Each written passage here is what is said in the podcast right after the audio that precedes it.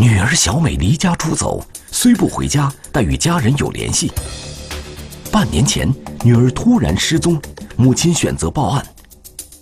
警方各地查找，没有发现任何踪迹。女儿命运如何？凤阳警方揭开小美离家出走之谜。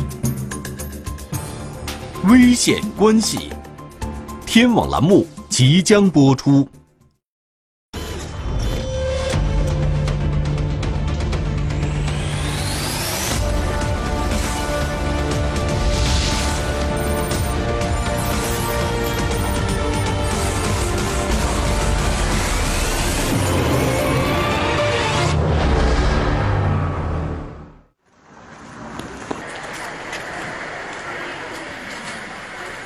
二零一七年一月，一个姓顾的女子来到安徽省凤阳县总铺镇派出所，向警方报案。据顾某反映，最近一段时间突然和女儿小美失去了联系，他怀疑女儿遭遇了不测。有半年多，我们和她没有联系。哦，有半年多已经没有联系了。嗯，对。据报案人顾某反映，几年前。女儿小美和女婿程某感情上出现了一些问题，两人时常闹矛盾。二零一四年八月四日，小美离家出走了，派出所民警对这件事情还有一些印象。此后，小美一直通过网上和家人保持着联系，警方判断她的人身安全没有受到威胁，所以当时并没有立案。当时我们就是作为一个。群众的救助，帮他查找。当时我们在我们的这个公安网以及一些呃社会的网址，呃发布了一个协查的信息，啊，包括这个小美的轨迹也都进行了一定的查找，但是没有查到一些结果，也没有任何的消息。现在小美和家里彻底断了联系，这让顾某感到十分不安。警方得知这个情况以后，也对此十分重视。他的意思就是说，我不干到钱，我不会回去的。据了解，小美和丈夫程某有两个孩子。她离家出走以后，没过多久，手机就停机了。这几年，她既没给家里打过电话，也没回来探望过孩子。在网上，她也没有问过两个孩子的情况。我女儿最疼小孩的，她是舍不得扔开小孩。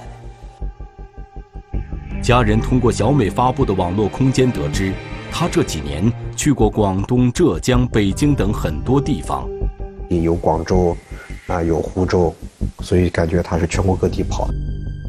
现在小美和家里彻底失去了联系，家人们越想越觉得不安。就是说我有点不放心，联系不上。你没有听到她亲自说话，你不放心？对。已经有半年，他们之间已经没有互动了，啊，包括在小美 QQ 里边留言，呃，和小美在 QQ 上面进行对话，啊，小美都没有任何的反应。民警详细了解完情况后，让顾某先回家，等待警方的进一步调查。随后，派出所民警向安徽省凤阳县公安局相关部门汇报了情况。安徽省凤阳县公安局得知这一情况后，马上召集刑侦部门的相关人员，召开了案情分析会。根据顾某所说的情况，大家展开了分析讨论。通过 QQ 联系有反应，这么多的这个网络的这个跨度空间，感觉到是很正常。所以我我建议啊，呃，这块我们还要深入调查一下。在外地有工作还是怎么生活的，都没有讲。对小美的现实情况，要开展相应的工作。没有和父母呃联系，也没有通过父母询问孩子的情况，这一点也是非常不正常的。我们这个要按照命案侦破的要求，全面启动各方面的调查。要么看到小美这个人还在什么地方，我们找到他；要么就是看到小美被杀害后尸体埋在什么地方。这个抓获嫌疑人。当年小美离家出走，主要原因就是和丈夫程某闹矛盾。民警找到了程某，向他了解当时的情况。程某说，他与小美于2003年结婚，婚后有两个孩子。2008年，两人开了一家两元店，因为生意好，又陆续开了两个店。后来，小美认为卖保健品挣钱，到保健品公司培训后进了一批货，之后小美陆续亏了不少钱。无奈下，程某将两家店面转了出去，留下一家继续经营。为了此事，程某埋怨小美，两人经常发生争吵，最后离婚了。后来小美的母亲就劝说他们说：“啊，你们为了孩子，不要这个分开。”所以他们两个决定还在一起生活。小美离家出走的前几天，两人再次发生争吵，小美一人离开家。二零一四年八月三日，程某将两个孩子送到自己父母家。八月四日晚上回来后，他发现小美回来过，但没有见到人。程某发现小美的身份证还有家中的存折都不见了。晚上九点多钟，他收到小美的一条短信，短信说让程某好好照顾两个孩子，他走了。短信没说他去哪儿了。这个短信我们没有见到。啊，程某的手机已经换了好几个了，当时这个，呃，手机的短信他自己说已经已经删除了。民警询问程某，这个短信他给谁看过没有？程某说，八月四号晚上，小美的嫂子来家里找小美，当晚给他嫂子看过。自从小美离家出走后，他与小美就没有了任何联系。程某当时跟我们说，他去过，啊一些地方去找过小美。民警注意到，在回忆前妻小美的时候，程某的眼神有些飘忽，这让他们对程某的话半信半疑。随后，警方在村子里展开了走访。在走访过程中，一位村民说，程某和他说过，他去一些地方找过小美，去过湖州啊、广东啊，然后希望通过这个村民把这个话传给小美的母亲，想让小美的母亲知道陈某想把小美找回来。然后我们通过网上查询，发现他这个确实在那一年有购票的记录，到那个地方去过。这时，大家都还认为小美的离家出走虽然有些任性，但也并非完全无法接受。那么，小美离家出走后会去哪里呢？我们就猜想，他是不是有可能，啊，出去还是做这样的生意，想把这个钱给挣回来。只要查到小美的交易信息，就可以找到她的活动轨迹。民警马上来到银行。工作人员对小美的银行账户进行了查询。小美在二零一四年的时候，啊，她的钱上面还有流水，还有取钱和存钱的记录。但是到了二零一四年八月份以后，他的这个银行账户就没有流水。直到几个月前，大家都还认为小美虽然没有回家，可至少人身安全还是有保障的。但警方在全面介入此案后，发现。从小美离家出走的那一天起，除了短信和网上消息，竟然没有任何人见过她的面，听到过她的声音。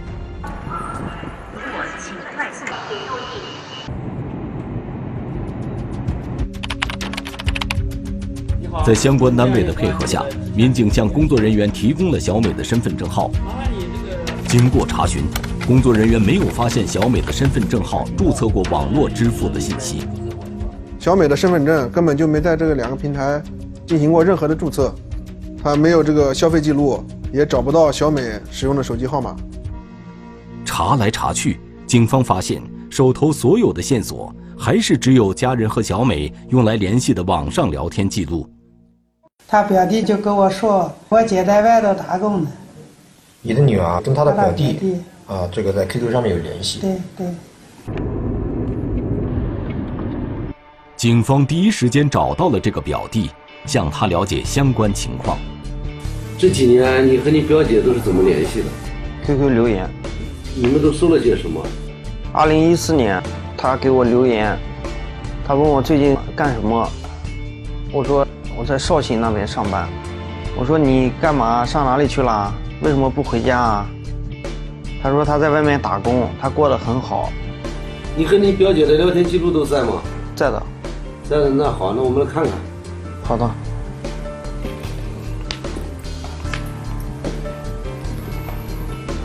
杨某说，表姐每隔一段时间会在网络空间发布说说或转发一些信息，有的信息还配有图片。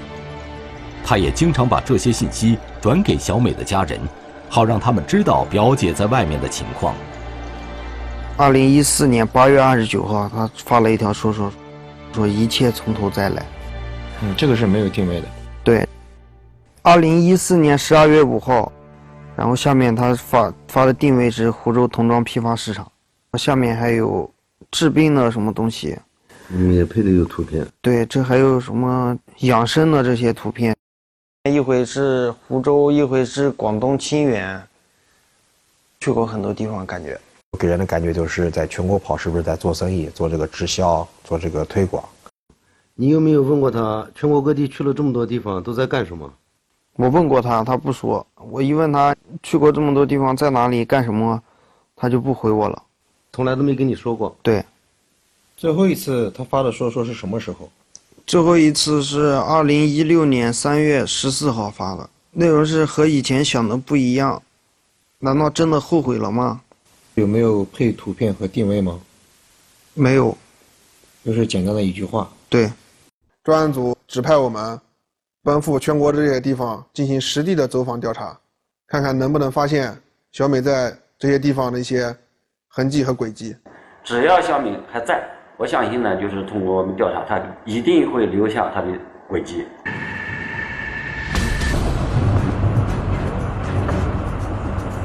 民警马上赶往全国各地，在各地公安机关的配合下，对小美个人信息及工作生活轨迹进行调查。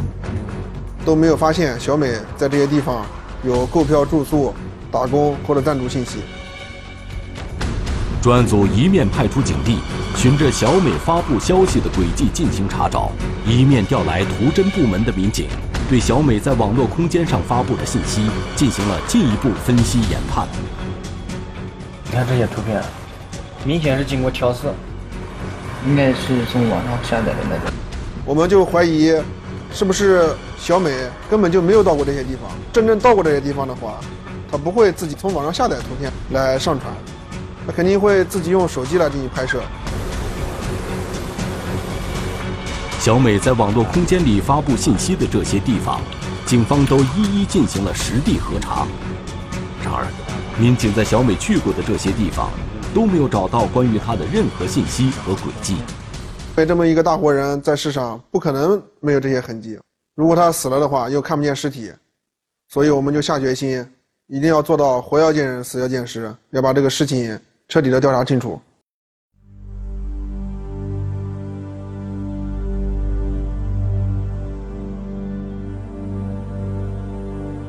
面对小美家人迫切的心情和他们家亲朋好友的关切，我们感到了无形的压力。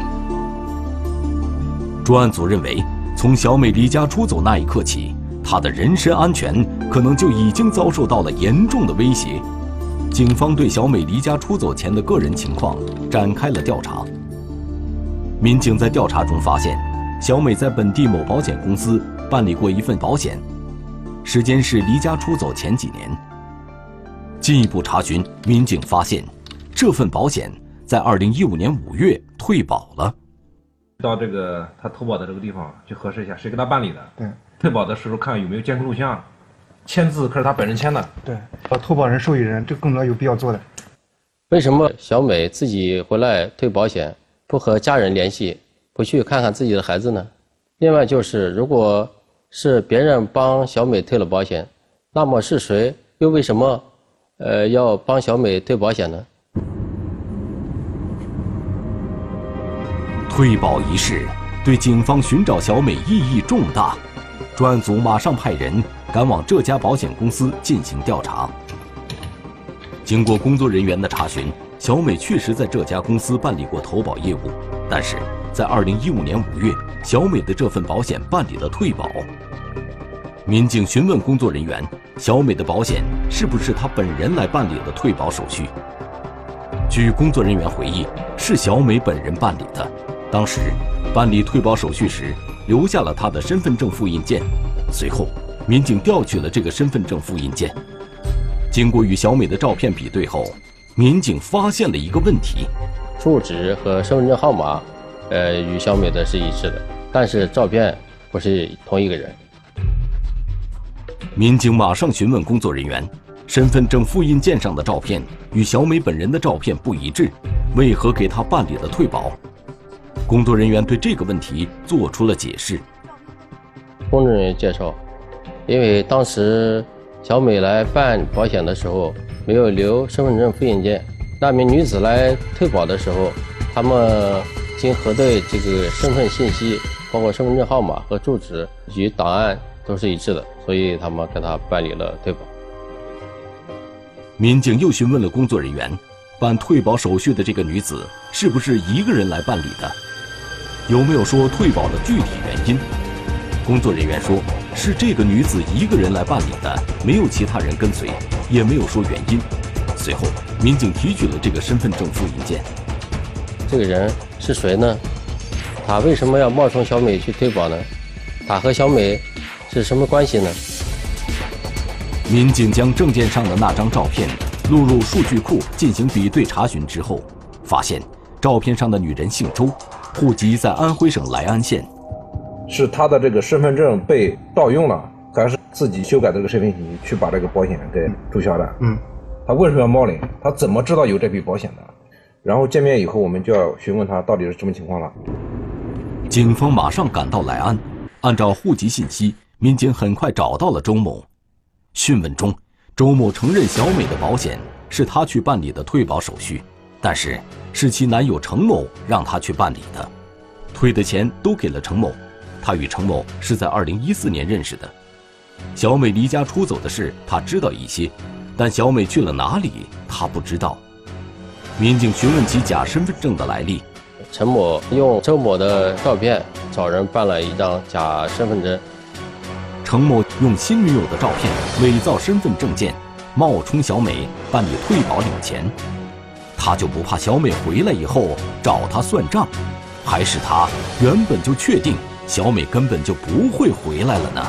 我们就想到，是不是小美已经遇害了呢？假如小美遇害的话，这两个人是不是犯罪嫌疑人呢？专案组再次找到现在身在凤阳的程某。向其询问相关情况。询问中，程某承认是他用周某的照片找人办了小美的假身份证，并让周某到保险公司办理了小美的退保手续。理由是小美通过网上联系上他，说小美之前购买的保险到期了，需要续费，他自己又没钱交，让程某去保险公司把保险退了。因此，程某不得已才办了假证去退保。退了三千多元钱已经被他花掉了。陈某他之前说小美离家出走之后与他没有任何的联系，但是他现在又说，呃，小美通过 QQ 和他取得联系，我们感觉他极有可能在说谎话。小美的保险被退保，程某又交了女朋友，这些事情小美的家人是否知情？民警带着这些疑问。来到小美的母亲顾某家。小美退保险的情况你知道吗？不知道。陈某有没有交过女朋友？不太清楚。经过一番调查，顾某反映的一个情况，将警方的视线又拉回到了小美本人的男女关系上面。那他得知陈某有女朋友以后，跟我们反映了一个情况：小美认识一个北京的网友郑某，他们相约在二零一四年。八月二日在凤阳见面，见面的时候被陈某发现了，并把这个郑某打了一顿。陈某当天晚上打了个电话，把这个事情告诉了顾某。他说的叫个网友，说被我打了，他这样讲。那当时你有没有给你的女儿上面打过电话？呃，我打的。我说的你怎么叫网友了的？我说的我的心愿就是叫你给小孩带好。我劝他，我说。女儿，我说你回家吧。我说的你这样子回头还能来得及。我讲你你要真正那个了，我说我和你爸两个不会认你这个女儿的。但是当天晚上，这个小美没有返回家中。郑某这条线索的出现，让警方眼前一亮，专案组当即派出民警赶赴北京。在当地警方的协助下找到了这个郑某。郑某说，他和小美是在网上认识的，聊天时小美曾经告诉他，小美已经离婚了。八月二号晚上，他和小美在凤阳的一个宾馆刚见面，一个男的就闯进房间将他打了一顿。他自己一人离开了凤阳之后，就把小美从他的 QQ 里呃删除了，呃，从来没有跟小美有任何联系。突然之间，专案组意识到。他们此前虽然对程某有所怀疑，但对此人在案件中所起的作用还是有所低估。可是，像这样既没有案发现场，被害人又下落不明的案件，警方并不敢贸然对程某采取行动。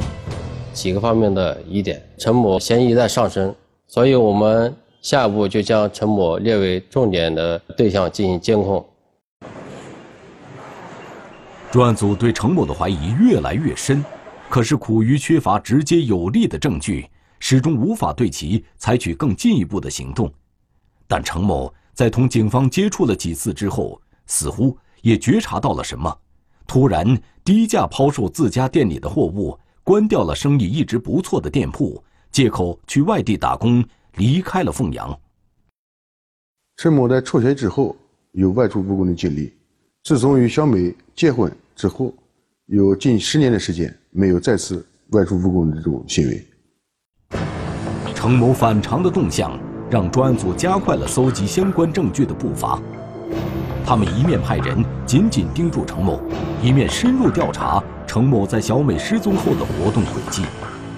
小美 QQ 空间的一部分照片是从网上下载的，我们推测小美根本就没有去过这些地方，所以我们找不到小美的轨迹。无论是手机短信还是网上的消息，都是可以被人伪造的。小美在离家出走后的几年时间里，没有留下任何的生活轨迹。专案组在反复讨论之后，一致认为，小美很可能在发出那个所谓的离家出走的短信之前，就已经遭遇了不测。如果小美真的遇害了，小美 QQ 信息是哪个在发？我们认为发信息这个人就是凶手。谁能够知道小美的这个 QQ 号密码？那就是小美的直接关系密切人。这个 QQ 号谁在使用？这个是需要解决的问题。这个人和小美很熟，他知道小美的 QQ 号和密码。而陈某又有这么多的疑点，我们推测，陈某就是犯罪嫌疑人。知道他的 QQ 号登录，并且在各个地方散布了这个图片信息，反映出小美还存在这个信息。陈某这么做。就是为了制造小美还活着的假象。小美的前夫明确知道小美已经不存在了，他前夫才有可能办理假证，帮报警。对，办案是讲证据的，不能靠推测，我们必须找到有力的证据，这是我们下一步工作重点。经过几天连续工作，警方终于找到了证据：小美离家出走后，她的聊天软件多次登录过。通过反查以后，你看，这个是，这个是通过反查以后的这个信息。反查以后，你看，他所有的这个 IP 地址都对应同一个手机号码。经过我们多天的调查，发现小美的 QQ 号多次的登录是通过一部手机，这个手机号码就是陈某所有。掌握了扎实的证据，警方果断对程某实施抓捕。二零一八年七月九日，程某在江苏南京落网，随即被带回凤阳。审讯中，程某百般狡辩，一开始一口咬定小美是自己离家出走。经过几个小时的审讯，程某又改口说小美其实是自杀了。当时我们就反问他：小美自杀了，她的尸体在哪？你为什么利用小美的 QQ 号和她的家人联系？你又为什么？去退了小美的保险，我们给他列举了大量的事实，在这种情况下，陈某交代了杀害小美的犯罪事实。二零一八年七月十日上午，警方根据程某现场指认在其自家农田里挖出用被单裹着的尸骨。经过相关部门检验确认这个尸体就是被害人小美。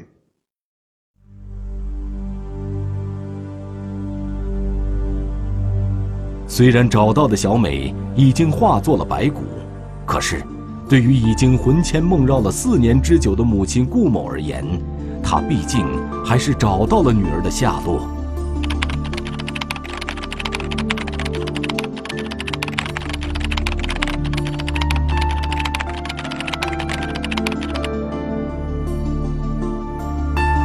警察同志都很辛苦了，他们认真的把我找到我的女儿了，我心里都非常感谢他。